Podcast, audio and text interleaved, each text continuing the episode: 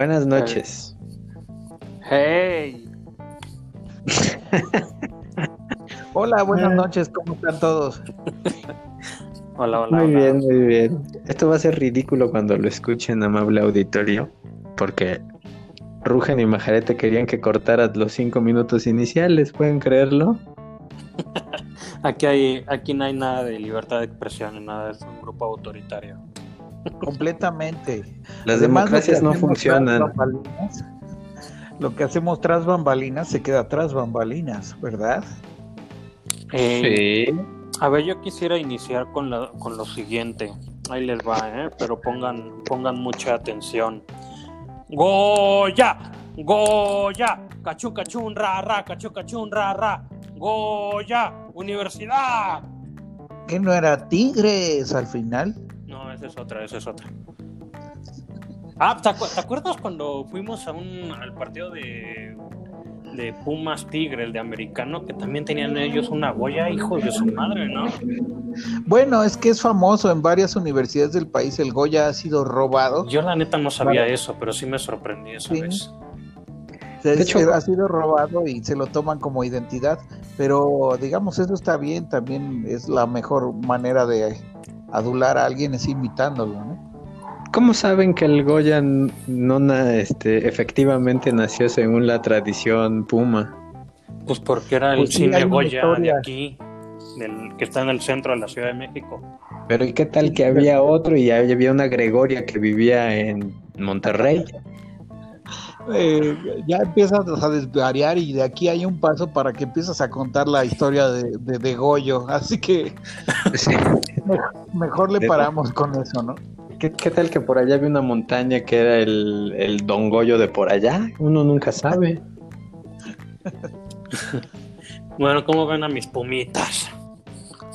¿Cómo vieron? Pues, pues la verdad fue muy emocionante en el sentido de que obtuvieran esa remontada, pero siendo sincero no jugaban a nada, o sea, jugaban a que tienen dos buenos delanteros que eran capaces de meter centros y entonces juegan básicamente a centrarla, ponerla en la olla y que pase algún milagro, ¿no? Bueno, pues es el fútbol mexicano. Cuando se ha jugado algo en este fútbol, así se, así se, así son los campeones aquí en México. Es como esos equipos ingleses donde está Peter Crouch y lo metían al último a mandar este un centro a la olla a ver si remataba de cabeza con sus dos metros y medio de estatura. Más o menos, sí. Ok, ok. Pero fue una Perdón. remontada histórica y muy, muy merecida de los Pumas. Eh, pues tristemente una, una tigre, una rayita más al tigre de, de todas las fru- de frustraciones, ¿no? Del equipo de Cruz Azul. Ey, sí, sí, la neta sí, sí está, sí está gacho esa parte, pero bueno. Pues yo mientras feliz con mi super pumita. Una sé ustedes- no sé. Fueron- no sé si ustedes fueron quienes mandaron ese meme, pero decía, este, ya ni le voy al, yo ni le voy al azul, pero sí siento pena. Eh, no, No, yo Ah, no fui. pero Claro. sí, pobre Pues yo- pena, un poco de pena ajena, pobrecitos. Yo lo vi, pero sí, y, y me, sí me identifiqué, la neta, hace mucho que no veo fútbol mexicano, pero estoy enterado relativamente del tema. Bueno, ni mexicano ni, ni de ningún lado, pero sí ya, que estén, se queden en la orilla tanto tiempo y, y- y con, no sé si es mala suerte, pero ya rayan lo ridículo, ¿no? Pues es una parte de mala suerte y otra parte ya psicológica, ¿no? De la, de la carga, de, de la carga que tiene, ¿no? Ya todo eso. Imagínate para los pobres jugadores que no tienen nada que ver con lo que pasó hace 20 años ni nada, Exacto. llegan y les dicen, ustedes van a llegar y ahora sí van a ganar, ¿eh? Así. O sea, es, es mucha presión. Ya, y los directivos, eso ni hablar, ¿no? Eso sí ya están Pues sí, no, con todo el rollo que se ha traído Cruz Azul, justo yo creo que todo este año de, de que no sabían quién era el presidente, que el presidente se andaba con la mafia y después que lo corren y después que no, no, qué desmadre de institución, ¿no? Es que, es que además sí los, los, o sea, los acusaron de desviar dinero y de un montón de lavado de dinero, una cosa grande. Está complicado. Sí, sí, sí, estaba, estaba feo. Ahora, deportivamente, ustedes que son más conocedores del tema, ¿realmente es para es para llamar tanto, ¿por qué nos llama tanto la atención? ¿Por la forma en que se da? ¿Por la institución que es? ¿Realmente gastan mucho dinero como para que se considere un fracaso? La verdad, les pregunto porque desconozco el tema y dado que también ya se volvió como un tipo de deporte que no me apasiona realmente mucho, pues no, no, no logro comprender ya o, o no logro dimensionar como por qué nos espantamos tanto si hay otros 10 equipos que llevan el mismo número de años sin, el, sin éxito. Pongámosle Puebla, por ejemplo. pues a diferencia del Puebla, o sea, la cosa es que el Cruz Azul sí fue un, un, equipo campeonísimo. Y fíjate que además hasta era un referente internacional. O sea, durante mucho tiempo llegar al Cruz Azul, digamos, a nivel Sudamérica, era como llegar al Dorado, ¿no? Sabías que era un lugar en donde te iban a coger bien y, a, pagarte, a coger. También. y a, pagarte, a pagarte razonablemente. O sea, era eh, la Liga Mexicana era de las más competitivas en el sentido de los salarios y como de un lugar muy cómodo para trabajar. Pues sigue siendo, de hecho. Sigue siendo, pero, pero digo, eh, es increíble lo que se gasta el, Cruz Azul, la imagen que tiene, la cantidad de playeras que vende, la, la cantidad de aficionados que tiene en muy distintos lugares, y hasta pues récords y todo, y gente que ha participado ahí, la cantidad de seleccionados que ha dado, y pues el fracaso sí es rotundo en términos, o sea, digamos en términos de, por decirlo de una forma, de eficiencia, entre lo que, lo que gastan y lo que recibe, lo que logra el equipo, es muy frustrante además que, siendo un equipo pues tan grande y en realidad tan ganador, no logre hacer lo último, ¿no? Porque el Puebla, con todos mis respetos, pues es un pueblo, un partido, un equipo que han comprado varias veces, que han rescatado miles de veces, que en general anda mal, y muy no juega ¿no? muy regional, que en algún tiempo estaba como pues apoyado justamente por por, todos los trabajadores y las fábricas de Volkswagen en Puebla, pero nunca dejó de ser un equipo regional. No, no llegó como Cruz Azul a la, a la final de la Copa Libertadores y todo. Exacto. Es, es frustrante. Sí, también mucho tiene que ver el, pues el, la media, ¿no? O sea, también el marketing y todo este tipo de cosas de, no sé, de, que pierde el Cruz Azul y las redes se llenan de memes y pues va creciendo. O sea, yo creo que hay niños que eh, hoy en día que saben qué significa Cruz Azulear y no, no ni siquiera estaban vivos cuando cuando, ¿cómo se llama? Pues cuando perdió el América, digo, cuando, cuando perdió el Cruz Azul aquella final con el América, ¿no? Pero pero sí, o sea, realmente tiene mucho que ver con, que Cruz Azul pues es de los equipos que tienen más inversiones, ¿no? En sus jugadores. Y por más jugadores que compran o pues, eh, como dirían por ahí, más cohetes que, compran, pues no eh, terminan estallando, no, nunca estallan, ¿no?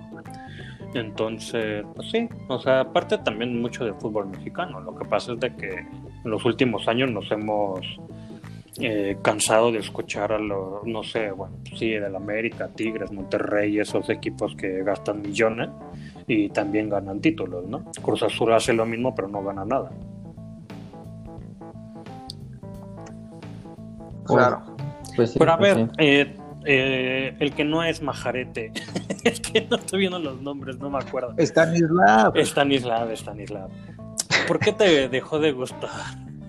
¿por qué te dejó de gustar el fútbol si tú ibas al Toluca y, y eras, eras pambolero y todo? Eh, no solo eso, iba a la perra brava y me acuerdo que iba cada fin de semana y se, se esperaba cuando notaban gol y, corría arriba y abajo las gradas. y aparte, bueno, te la pasaba hablando del Cardoso, o sea, ¿cuándo empezó tu tu deslinde del fútbol cuando empezaste a disque, bueno, no disque, cuando te empezó a gustar el rugby o qué?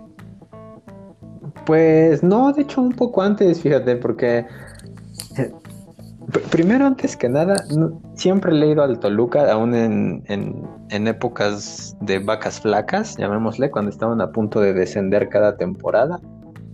Pero realmente nunca he sido una persona de ir a los estadios. De hecho, La única vez que fui a un estadio a ver un partido de fútbol fue cuando tú y yo fuimos al partido de México contra Estados Unidos en un glorioso en el Azteca.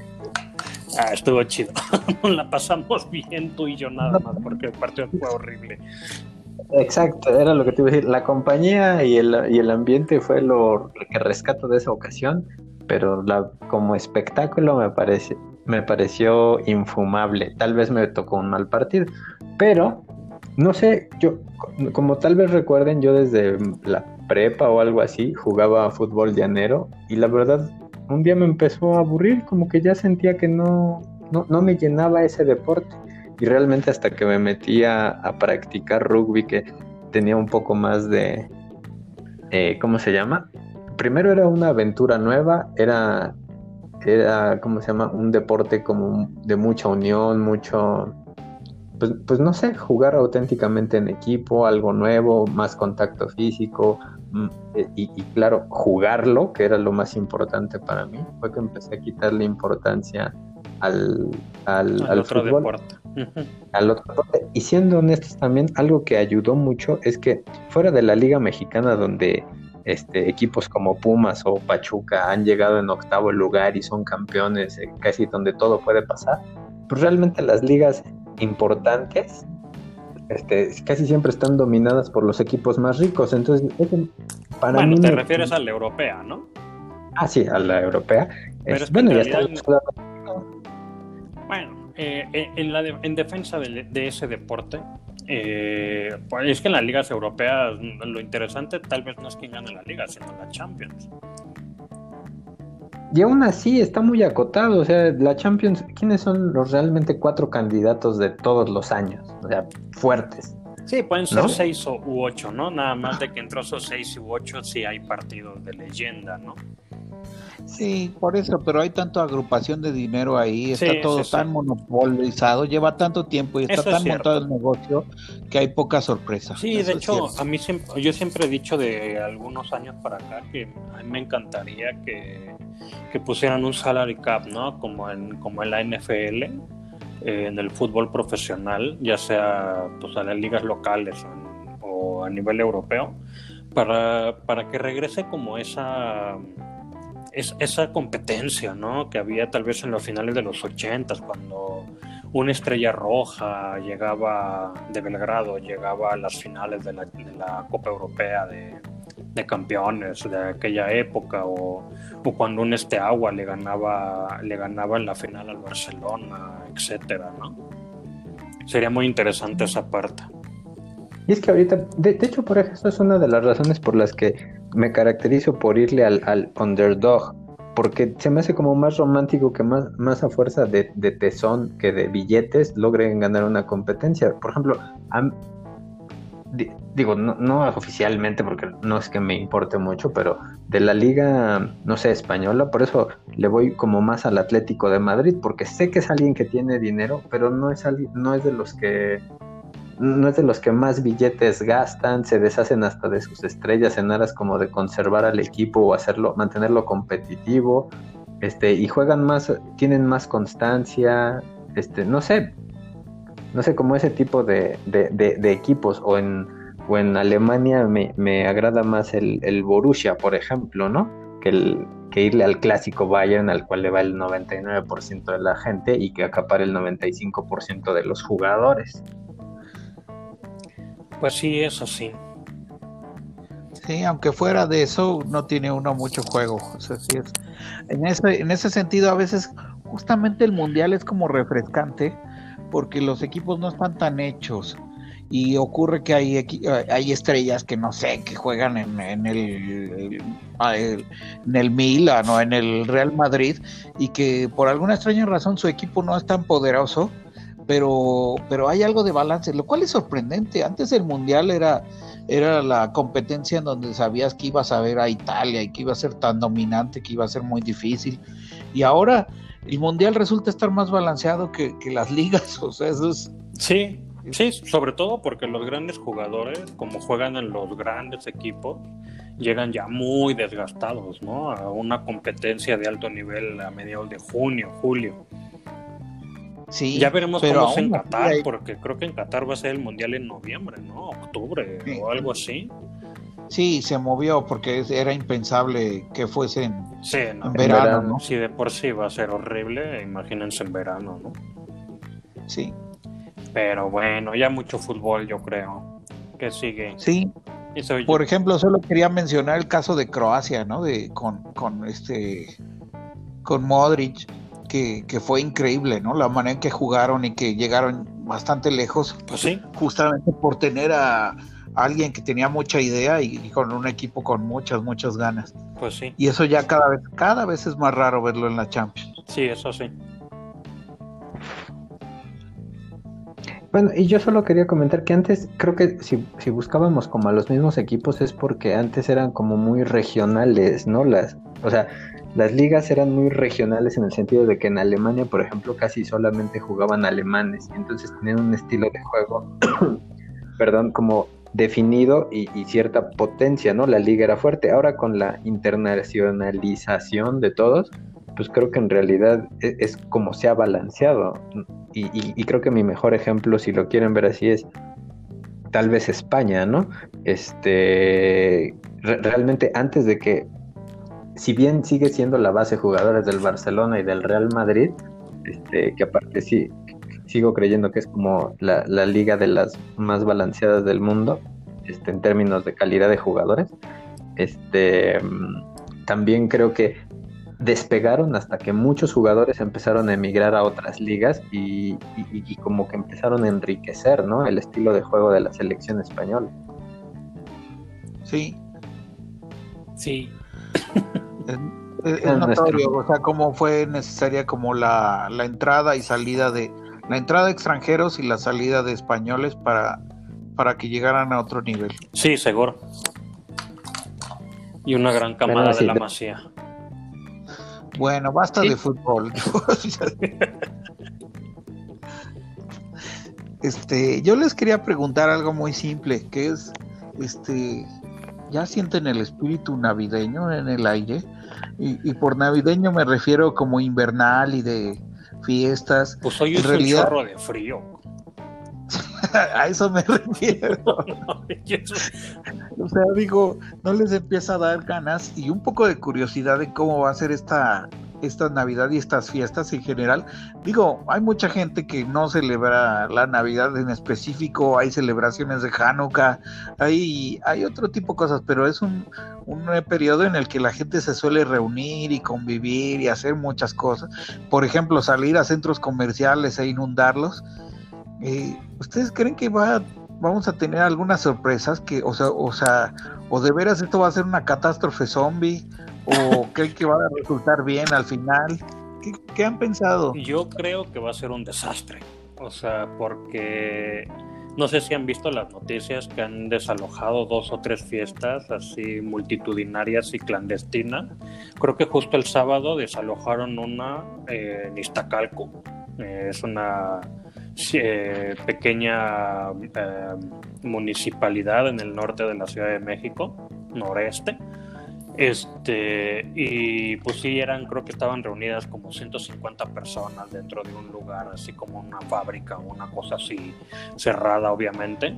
Y yo creo que eso va a estar un poco, va a ser un poco más como un poco a poco. Eh, yo el domingo, ¿cuándo fue? El sábado, el sábado, ah, no, no me acuerdo si fue el sábado o el domingo que tuve que, salir, este, me di cuenta que, los em, restaurantes están, no diría llenos porque en teoría tienen que estar al 30%, ya ni sé qué porcentaje están manejando, pero sí hay mucha gente afuera. Entonces eh, yo creo que va a ser esto cada vez más, eh, más común y es donde se tiene que ver pues el control ¿no? del gobierno, sin ser un estado de sitio ni nada por el estilo, pero se tiene que ver más controles en, en los restaurantes. Eh, yo la verdad, a lo mejor peco de, de, no tener confianza, pero no creo que la sociedad, eh, no, sé, no sabría decir si la latinoamericana, pero al menos en el país que, donde vivo y conozco México, eh, no creo que nos sepamos comportar a la altura en esta época.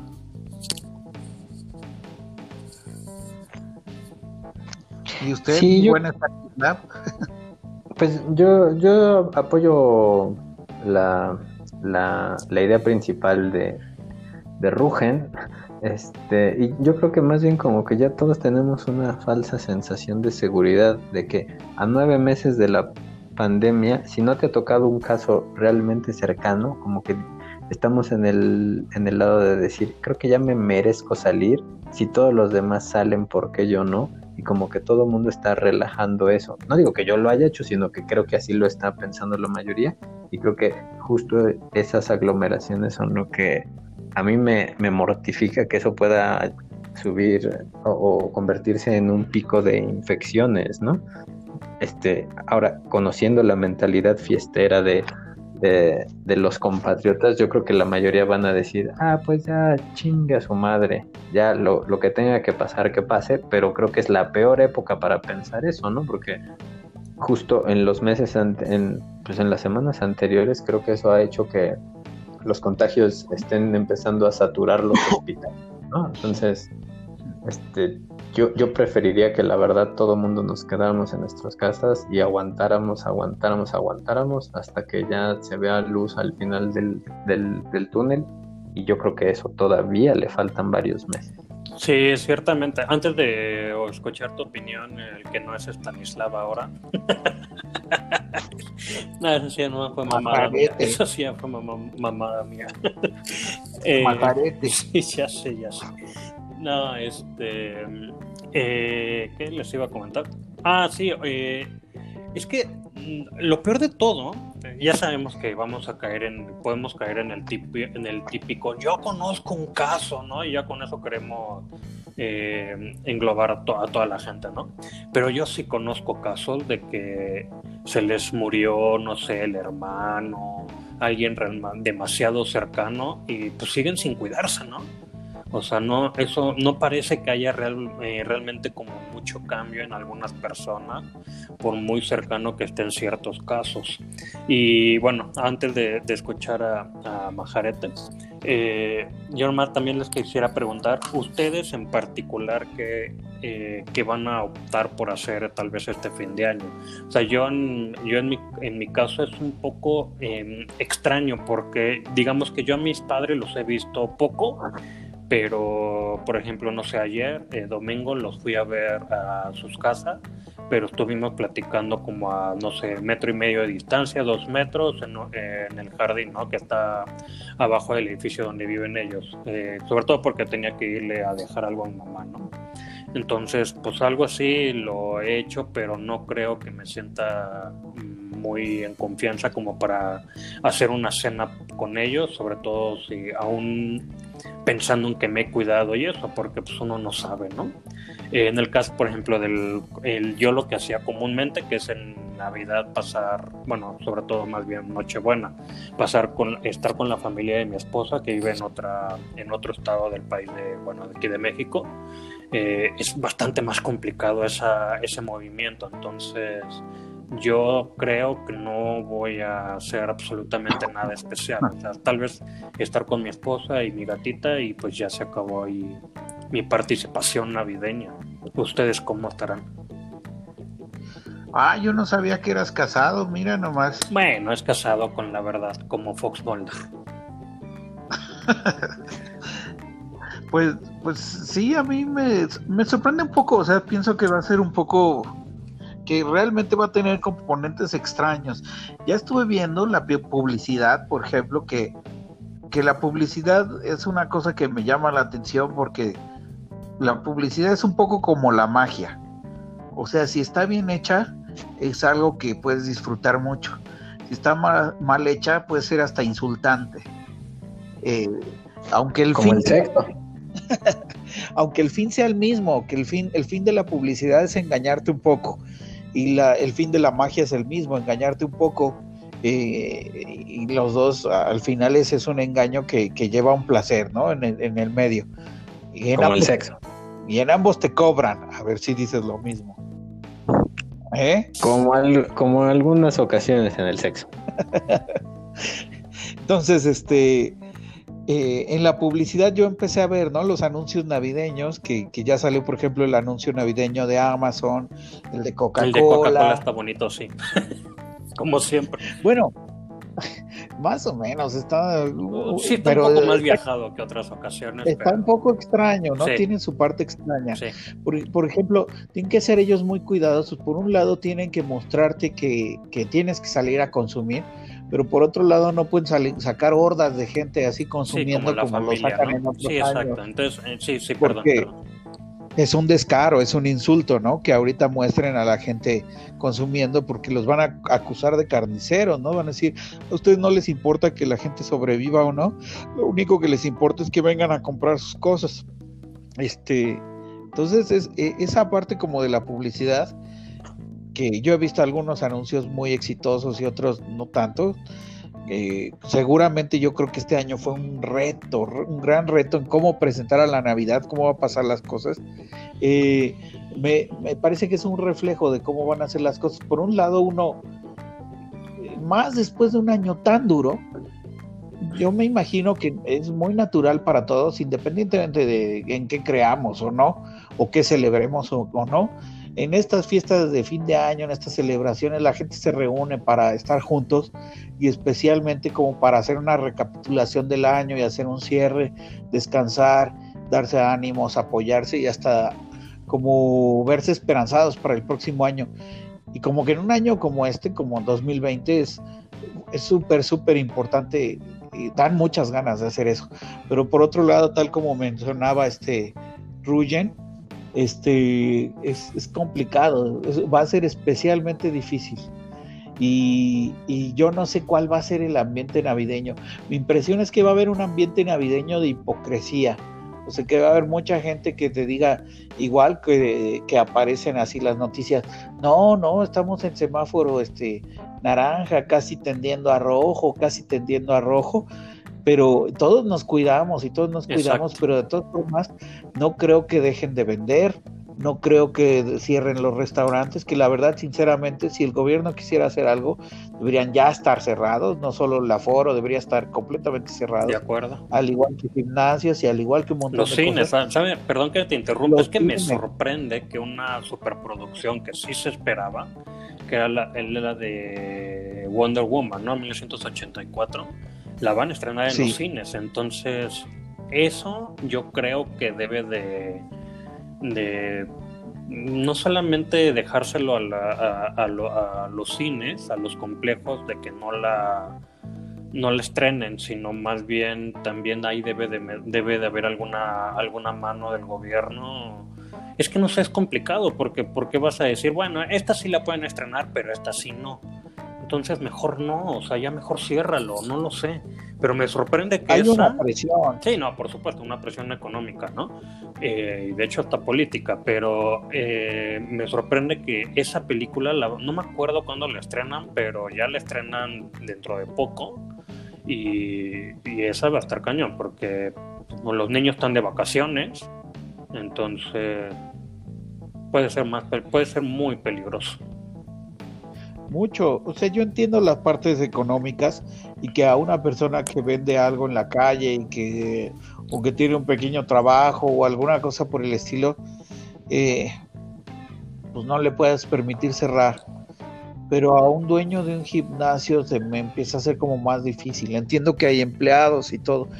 Lo que ocurre es que si muere mucha gente, de, realmente es una pérdida que se pudo haber evitado, sobre todo se pudo haber evitado, pero no hay forma como de comparar de ninguna forma la, parte económica con las muertes. Pues sí. O sea, la única forma es con otras muertes, ¿no? Si las muertes van a ser por hambruna, por la economía, lo entiendo bien. Pero, pero si no, no estás comparando muertes con muertes, es, es muy difícil. Eh, o sea, entiendo también el, miedo y también entiendo, no es que yo diga esté a favor de estas cosas así muy draconianas, porque ni son efectivas por completo, ni hay forma, pero hay lugares donde sí está probado que, eso no se debería hacer, como un cine, ¿no? O un gimnasio. Bueno. ¿Y tú, Quería hablar de algo más bonito. ¿Sigue Majarete por acá? Digo, sigue. Soy yo, digo, Majarete. Stanislav por acá. Sí, yo lo estaba escuchando, sí, sí, sí. ¿Tú cómo ves este fin de año? ¿Cuál es tu plan de fiestas? Básicamente. Bueno, yo ya había comentado que, o sea, creo que este va a ser un poco difícil y que desgraciadamente vamos a ver un incremento en casos de contagio, pero este, como ustedes ustedes sepan, eso es lo bueno, eh, este, en mi caso, por ejemplo, de ser como una piedra en el agua, seca por dentro, y, en un- y no haber tenido realmente festejos este, de Navidad memorables a lo largo de mi vida y no ser una época realmente memorable. Entonces, yo lo que espero hacer es una cena aquí en casa solamente, este, no parientes, no nada. Este, tal vez sea una comida especial en el sentido de que nos animemos a preparar algo que nunca hemos preparado por nosotros mismos, pero fuera de eso, pues la verdad, honestamente no extraño mucho el ambiente de fiesta y eso, porque repito, desde mi casa nunca fue una época de, de celebración particular. Perfecto, entonces yo tengo el siguiente tema, ya que más o menos todos estamos en el mismo canal. ¿Qué, qué recomiendan ustedes de ver como especial de Navidad? Película navideña, especiales navideños musicales, dado que va a ser una Navidad muy chiquita, con pocos invitados. Ay, La Navidad del oso yogi, recomiendan el especial navideño llamado Duro de Matar, con Bruce Willis y compañía. yo les voy a recomendar la trilogía de Matrix para que se preparen para Matrix 4. Ah, como ¿Cuándo tengo va a salir? Eh, creo que sale el año sale el año que entra y la van a estrenar en cines y también en HBO bueno en España en, en HBO Max aquí en México no sé pero al parecer también supongo que va a ser en, en HBO Go o no sé Mm, suena bien, suena bien. Sí. Pues no ¿Y sé, usted? yo... Ah, yo iría a la segura mejor con una con una serie cómica, la serie cómica de su preferencia. ¿Cuál? Pues yo me estoy chutando toda la serie de Seinfeld. Ya voy en la temporada, acabando la temporada 6. Pero yo creo que para esas fechas algo que quedaría bien podría ser algo como alegre y ligero, podría ser el, el príncipe de rap. Pinches referencias y recomendaciones que no tienen nada que ver con la Navidad. Sí, la pregunta no fue para nada Yo les voy a recomendar lo que yo quiero ver y me vale madre. Pues es que, es- oye, es una época de, de convivir en familia, de estar encerrados, pues pásatela bien, ¿por qué tiene que ser navideño? ¿Qué tiene que ver duro de matar, por ejemplo? Duro de matar es navideño, es un especial navideño. ¿No recuerdas, por ejemplo, cuando dispara una ametralladora y escribe ho, ho, ho en, en- en uno de los terroristas con su sangre? No, porque esa, esa película, esa- es que esa película cae dentro de mis llamadas películas del 5, entonces nunca la he visto. Ah, Es pésima clasificación porque es una gran película. En otro momento baja un helicóptero utilizando una serie navideña. Es un especial de Navidad. Quisiera decir que con eso me estás convenciendo de verla, pero no, ya una vez que entra al cajón del 5 ya no sale de ahí. Pues es que no debiste haber visto entonces nunca el canal 5. Es- Pues es que no tenía cable, era lo único que había. Entonces, por eso nunca, por eso nunca para- pude acabar de ver Danza con Lobos, porque duraba 5 horas. Y ya a las 12 de la noche ya me dormía, no podía hacer otra cosa. Bueno, yo platicaba el sábado con un, con un amigo de justo de esta de este tema, qué raro que lo haya sacado. Este eh, y justo le comenté que me, me acordaba de una película que yo vi, creo que cuando teníamos mm, en general nosotros como entre 17 y 18 años, que salió en la, ¿cómo se llama esta película? Hombre de familia o un hombre de familia eh, con Nicolas Cage. Entonces, esa sí es de, según yo, sí es de Navidad. ¿O no? ¿O no tiene nada que ver con la Navidad? Sí. Sí tiene, ¿no? O sea, no, sí, sí, sí, sí tiene, ya me acordé. Bueno, pues yo les diría esa porque porque pues porque ya tenía la, preparada la respuesta. Bueno, yo les recomiendo, si no la han visto nunca, es una película muy simple, pero es una película bonita, como de Navidad, que se llama Milagro en la calle 34. Es español, no, Pues no es hay española, no, no, no. Ajá. No, hay varias versiones. La versión original es- debe ser de los 50 o de los 60. Sí. Y, y es una versión bonita. Pero, pero si no, Es muy no la han rosa, visto, ¿no? pueden ver. Sí, Es pero bonita, es- sí, sí, sí. No, cre- no creas que es este, al menos no está llena de musicales ni nada así. Este, si no pueden ver la versión del 94, que es una versión muy bien lograda con esta niña que, que actuaba de Matilda, ¿no? De la brujita, esa. Entonces, esa es una película linda para ver, especialmente si tienes un, un niño en, en casa, pero incluso aunque no lo tengas, es una película así muy eh, nostálgica, de cierta forma.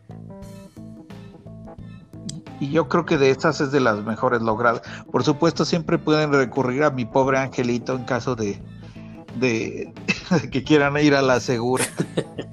Creo que yo me adelanté y vi dos películas de. ¿Cómo se llama este cuate? El. el Hugh Grant. No, el que, se, pa- el que se parece al baterista de los Red Hot Chili Peppers, un cómico. No, pues no. Va solo. No, quién sabe. Ah, carajo, que. Bueno, vi, vi dos películas navideñas donde. eh, que tratan de una familia que ahora tienen un padrastro y, y, y sale el cuate que salía en Ted y después sale John Cena este, y sale el, el, el este, el de, el de Third Rock from the Sun. Bueno, ¿y de qué se trata? Ah, que- Es- ya estamos hablando de bodrios navideños directamente. Sí, pero están en Netflix la 1 y la 2, pero son bonitas. Creo que no dije nada. Los, los bodrios pueden ver la, la del perro que salvó la Navidad. Que además, si no saben, esa, esa es una serie, o sea, de películas. Creo que está el perro que salvó la Navidad, el perro que salvó el Halloween, y, o sea, es así.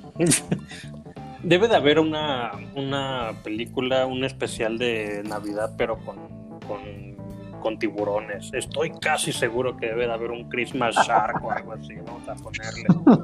Christmas Shark. Esa, esa es una buena. Si no se ha hecho, deberías hacerla, ¿eh? O sea, es, es, un, es un gran especial navideño de, de tiburones. No, bueno, cuando le pongo, cuando pongo. Christmas Shark, aparecen los que tú me enseñaste, este mm, Stanislav en tu casa. Ajá. Sí, sí sabes de qué te Ah. estoy hablando, ¿no? Baby Shark, Ajá, en la exacto, canción. pero- exacto, la de Baby Shark, pero con, con, con Christmas. No. No, bueno, eso no es exactamente lo que uno quiere, pero, pues sí. pero no, no está mal tampoco. Estoy seguro que debe de haber. Bueno, hay una de Santa Joe. A ver. ¿De qué Bueno, ¿cuál es la peor película navideña que hayan visto? Pues. Creo que a mí no me gustó la del regalo prometido, la de Schwarzenegger. Ah, ni a mí tampoco me parece malísima. mm, ah, pues no sé, a ver, este, ¿qué podría ser? Tal vez la de la que produjo este Mel Gibson, ¿cómo se llamaba? Este, eh, pues la de la de Jesús, hecho, Mel- ¿cómo se llama? Eh, La pasión La- de Cristo. La Pasión de Esa Cristo. navideña. No, la de de Semana Santa. Oigan, pero Ah, Mel. Gibson sale en la pero no es la historia de este cuate, ¿no? que les estoy recomendando. Habla de Cristo, ¿no? De- pero no, de- no hablábamos de su muerte, sino de su nacimiento. Ya, perdón, es una pendejada mía. Sí, sí, ya.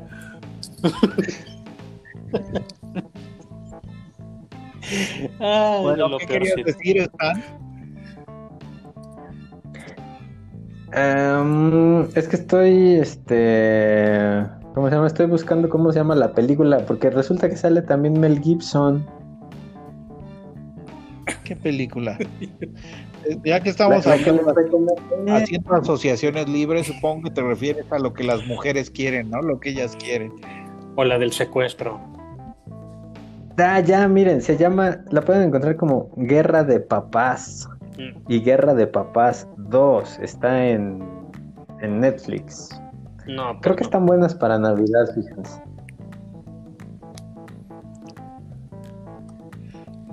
No, pues, ¿y, ¿y por qué? ¿Si son navideñas? ¿Qué pasa en esa película? La 2 es navideña. A ver, ahí les va, ahí les va algo, a ver, para, para no estar haciendo asociaciones libres, como diría Majarete. Las, las peores películas de Navidad que debes evitar este 25 de diciembre, ahí les va ah, esta es buenísima, como es que soy muy malo acordándome de todas estas cosas. La de, ¿han visto el especial de Navidad de Star Wars del 78? Esa es, es malísima. Ah, ese, justamente sí es, es famoso, ¿no? Esa es una de las joyas de, las porquerías que se han hecho. Sí, sí, sí, sí. Pero es que justo en el 78, pues, pues Star Wars era pan caliente, ¿no? había que hacer todo, ¿no? Exacto. Valía la pena hacer un festival al respecto. Sí. Había dildos de Star Wars. ¿En serio? No, pero no lo dudo. Tudito? Sería lo más parecido a un dildo, ¿no? Chumaca. Bueno, la segunda es noche, noche, de Paz, Noche de Muerte, 1984, esa no sé cuál sea. O sea, ¿estás leyendo algo? Sí, pues les estoy diciendo que estoy leyendo algo. ¿Estás utilizar tu cabeza? No, pues por ahí empecé, que soy muy malo acordándome de estas cosas. ¿De repente esto se convirtió en Cosmopolitan? sí. No, está bien. ok, de acuerdo, reséñanos, pero una que sí hayas visto, por favor. Ah, bueno, a ver, este... O todo bien si utilizas apoyo.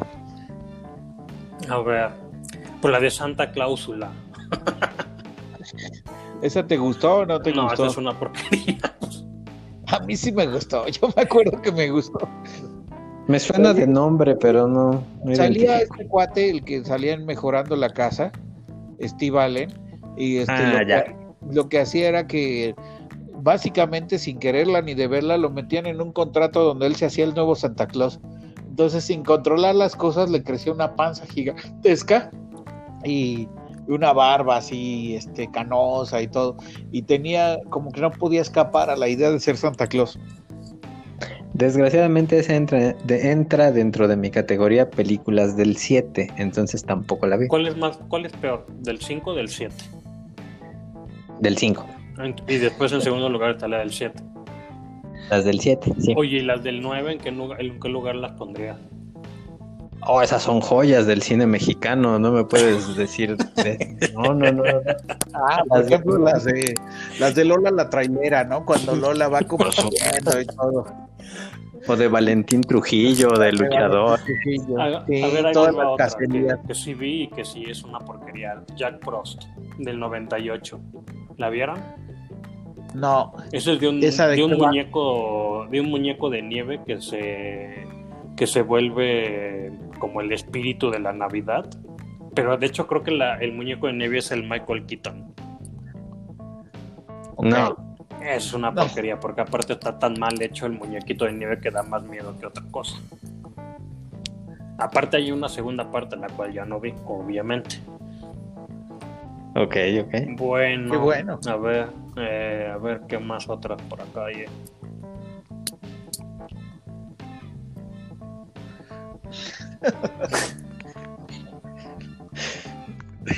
¿Quieres música de elevador de fondo mientras... Es que muchas de estas no, es que muchas de estas no las he visto. Bueno, mejor cuéntanos, alguien faltaba, ¿no? De hacer una pregunta. Pues es que tú llevas tres, Perdón, perdón. falta el... Sí, falta Stanislav. Pero la mitad del programa fue de fútbol. Hoy hemos hablado solo de fútbol y de Navidad. Sí, señor Stanislav, por favor. Es que yo tenía un tema, pero es muy triste. entonces no, no lo quiero arruinar. Hoy ha sido un, programa relativamente alegre. Estúpido pero alegre, debo admitir. Y sin orden. Sí. Ideas aleatorias.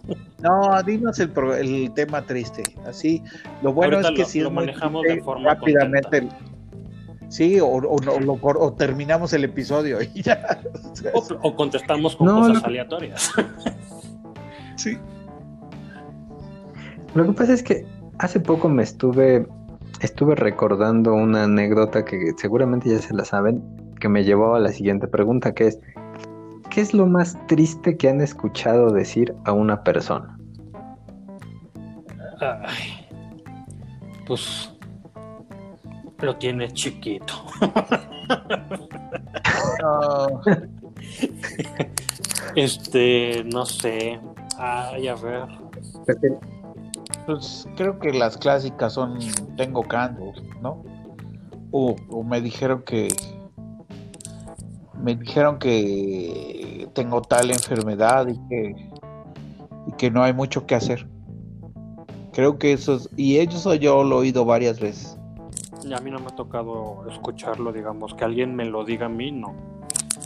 Y la otra cosa que he escuchado y que es una tristeza y que sí he oído es eh, varias veces también eh, es que, que tal persona o en ese momento me, me violó. Y, Oh, también es una, Sí, eso sí. es una cosa tremenda. Es- o sea, te cae como un balde de agua. Es súper, súper triste. Y la persona que te lo está diciendo en ese momento está eh, con sus sentidos completamente activados. ¿Cómo decirlo? O sea, está en un modo de sensación por completo. ¿no? Sí, de defensa, ¿no? no, no, no necesariamente de defensa. Te lo está diciendo porque te aprecia o porque tiene algo en común contigo o lo que sea pero está, está sintiendo completamente, no está sin, sin ningún sin ninguna sin ninguna cosa en medio, ¿no? Sin ningún muro en medio cuando te lo dice. Bueno, y a todo esto, eh, bueno, sin ser nada personal, obviamente, eh, ¿qué, ¿por qué, qué, qué te llevó a preguntar esto? Lo que, mm, lo que pasa es que este, mm, realmente solo, solo estuve recordando una anécdota que, que me pasó algún tiempo en la época en la que estudiábamos juntos. Este, creo que, oh, no es cierto, creo que ya habíamos acabado y era en mi primer empleo. Estaba regresando en el metro y había dos, dos personas ciegas, este, que, dos, dos invidentes, dos ciegos en el Y, y uno dijo al otro, vendían- ¿viste eso? No, no, no. Este, acabaron de vender. Este, se sentaron en el piso, literalmente a mis pies. Y uno, eh, empezaron a platicar de algo. No, no me metí en su plática. No, no, no iba, no iba de chismoso. Pero lo que sí alcancé a escuchar al final del recorrido fue que uno le dijo al otro, ¿por qué la vida tiene que ser tan perra? Y, y se lo dijo ya cuando estaba llorando. Y no sé, me hizo sentir como muy... O sea, de, por sí era una situación difícil, me imagino ser invidente y tener que ganarte la vida en el metro. Y, y no sé, como que me llegó como muy al, al fondo del... No sé, algo me, me tocó, es de esas cosas que nunca voy a olvidar.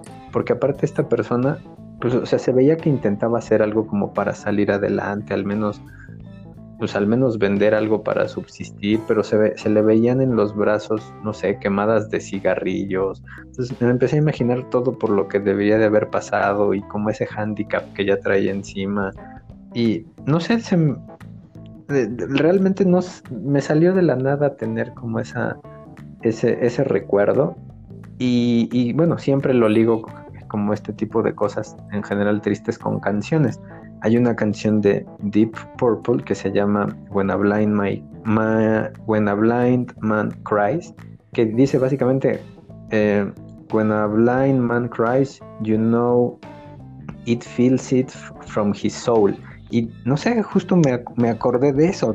Siento que fue algo muy, muy profundo que me tocó ver.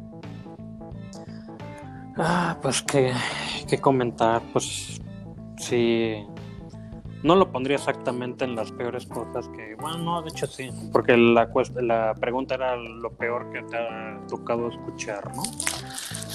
Pero lo, podemos matizar para que no sea algo personal y tengamos recuerdos eh, de las peores cosas que nos ha tocado escuchar en conversaciones que nosotros no tenemos nada que ver, ¿no? Una cosa por el estilo, como de oídas o de pasada. Sí, claro. Sí, claro, o sea, y, al final, digo, no, no, no, esperaba abrir el baúl de los recuerdos tristes de, de ustedes ni de nadie, este, porque claro, hay historias como más cercanas que nos, que nos tocan, claramente. Pero, pero, pero en esta, no sé, el hecho de escuchar algo como tan general y este y como tan general acerca de la vida y dada la situación de vulnerabilidad de la persona, como que me hizo sentir muy no, mm, no, no diría deprimido, pero sí me dio, me hizo darme cuenta como de muchas cosas de la vida. Pues sí, bueno, lo que ocurre es que a veces esos golpes de, de tristeza son como golpes de realidad, de saber que la vida tiene sus partes muy duras y difíciles y hacen que uno, por un lado, aprecie la vida que tiene y las cosas buenas, pero por otro lado también tenga como una percepción de, de lo que pasa a toda la gente, ¿no? Es una percepción de empatía eh, cuando, cuando tú ves a alguien sufrir mucho, te das cuenta que, que, lo que uno tiene y vive no es el centro del mundo, ni se trata todo alrededor de uno, a pesar de que nuestras vidas son así, ¿no? Somos los, los actores principales dentro de nuestras vidas, nos levantamos, nos vemos a diario, vemos todo lo que nos pasa a nosotros, pero, pero esa sensación de, de ver a alguien muy, muy triste te, te rompe un poco eso y te lleva a un sentimiento de empatía. Y es por eso justamente que, que hay, hay frases como hasta ya medio hechas que tratan de evocar eso, ¿no? Por ejemplo, la frase es que a mí me duelen los pobres, que ha sido utilizada por distintos políticos, algunos como de forma sincera, otros de forma no sincera. Habla de eso, ¿no? De decir, es que dense cuenta que yo no, no puedo vivir como, como digamos de acuerdo o simplemente a la clase política porque porque porque yo sé que hay problemas y que a esas personas hay que ayudarlas entonces como es como una manera de decir mis intereses personales y todo van a ir quedando de lado en términos de la del bien común pero bueno eso es una, una evocación de algo que existe no esa sensación de ver a alguien en un problema muy muy grande eh, nos despierta como humanos, nos hace reconocernos en los otros. Que es un poco también de lo que habla el libro este de por quién doblan las campanas, que ya saben por quién doblan, ¿no? ¿Por quién doblan? No lo he leído, está en mi lista de libros por leer, pero dinos. es un poco, ese es el nombre del libro y es un poco lo que deberían averiguar. ¿Por quién doblan las campanas?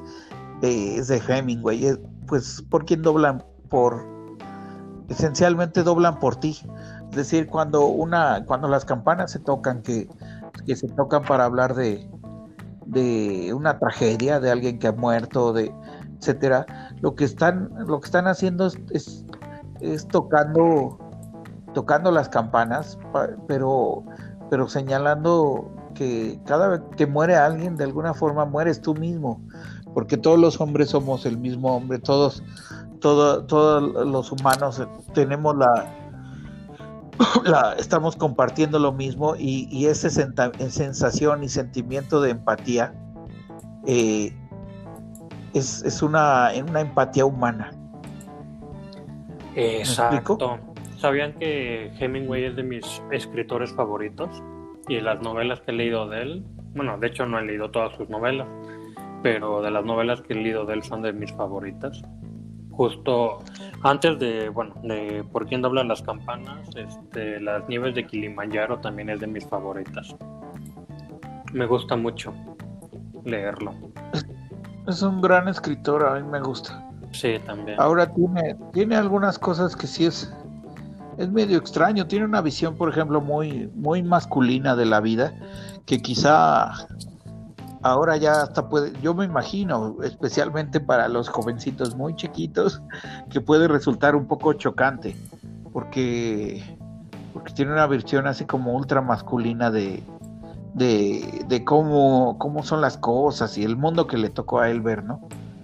Pero, pero es un escritor excelente. Sí. Hay, hay, Lo, hay varios.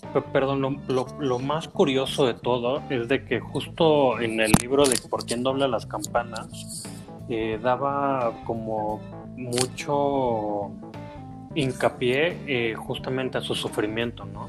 Eh, digo, hay que recordar Claro. que Hemingway se suicidó él, iba a decir se suicidó él mismo. Perdón. Eh, justamente se Hay, hay- suicida. hay ¿no? personas a las que las suicidan, Sí. como Kurt Bueno, Cobain o. Epstein. Sí, bueno, eh, pues hay que recordar, ¿no? Que Hemingway se suicidó, entonces es, es curioso, ¿no? O sea, como... Y que no, va- no es el primero ni el último, ¿no? Escritor, gran escritor, que escriben obras tan trascendentales y que te llegan tanto al alma, eh, porque justamente es como, como que se están autorretratando, ¿no? Digámoslo así. Sí, claro. Sí, eso es, eso es cierto. Una, una buena parte de la escritura de Hemingway es como eh, autobiográfica y al mismo tiempo es, es suficientemente poderosa para ser universal, lo cual es, es muy interesante. En, en- en este cuento, por ejemplo, el del el, el viejo y el mar, que es un cuento que a primera vista parecería como romántico en el sentido que se parece un poco como a una historia de Tolstoy o de los antiguos rusos. Tiene una parte que no es nada romántica, o sea, en, el- en algún momento, digamos, es muy, muy apasionada, pero, pero tiene una parte muy cruda en términos de cómo termina el cuento. Eh, Si, si, si se acuerdan, es, es justo un pescador viejo que es adorador de, que le encanta Joy DiMaggio, por ejemplo, y que entra, decide entrar un día muy temprano a, a pescar algo y que se encuentra una cosa gigantesca, un, un pescado gigante, pero lo que ocurre es que tarda varias, varias horas en, en- en- en capturarlo porque no tiene ya la fuerza suficiente para capturarlo rápidamente y el pescado lo trae zarandeando de un lado a otro, es gigantesco y están peleando los dos, están peleando a muerte, ¿no? Él está decidido a llevárselo, no lo va a soltar. Pasan horas, horas. Finalmente logra, logra atraparlo y conforme lo pone, lo, lo trata de atar junto a la barca, este, lo, lo salva, o sea, lo logra, lo logra pues medio matar y tenerlo ahí atado y llegan los tiburones y se comen una parte de, de lo que llevaba, ¿no? Casi regresa sin nada. Y es como un hombre pobre, ¿no? O sea, refleja un poco así como esas esas dificultades y vicisitudes de la vida y esa lucha, ¿no? Como constante por, por vivir. Pues sí.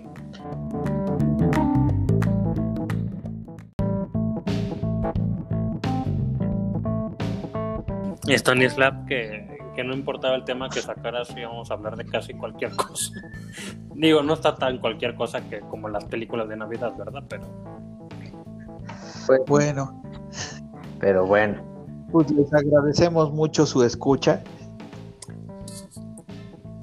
sí, y, y nos despedimos en este muy enrevesado episodio. sí, sin mucho, sin mucho orden. Así son Nos los mejores de- Vale. Caótico. al menos los más entretenidos. Aunque claro, ya me hicieron editarlo dos veces. Sí. Bueno, lo siento. Gracias. Bye. Nos vemos en una próxima edición. Chao. Besitos. Besitos, chao, chao. Chao. ¡Yay!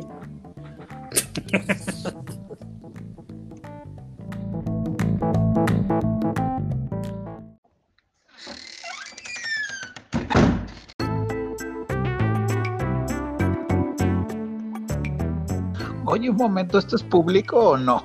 Por supuesto No, que lo, nah, lo vas a cortar, no mames. Este, la palabra.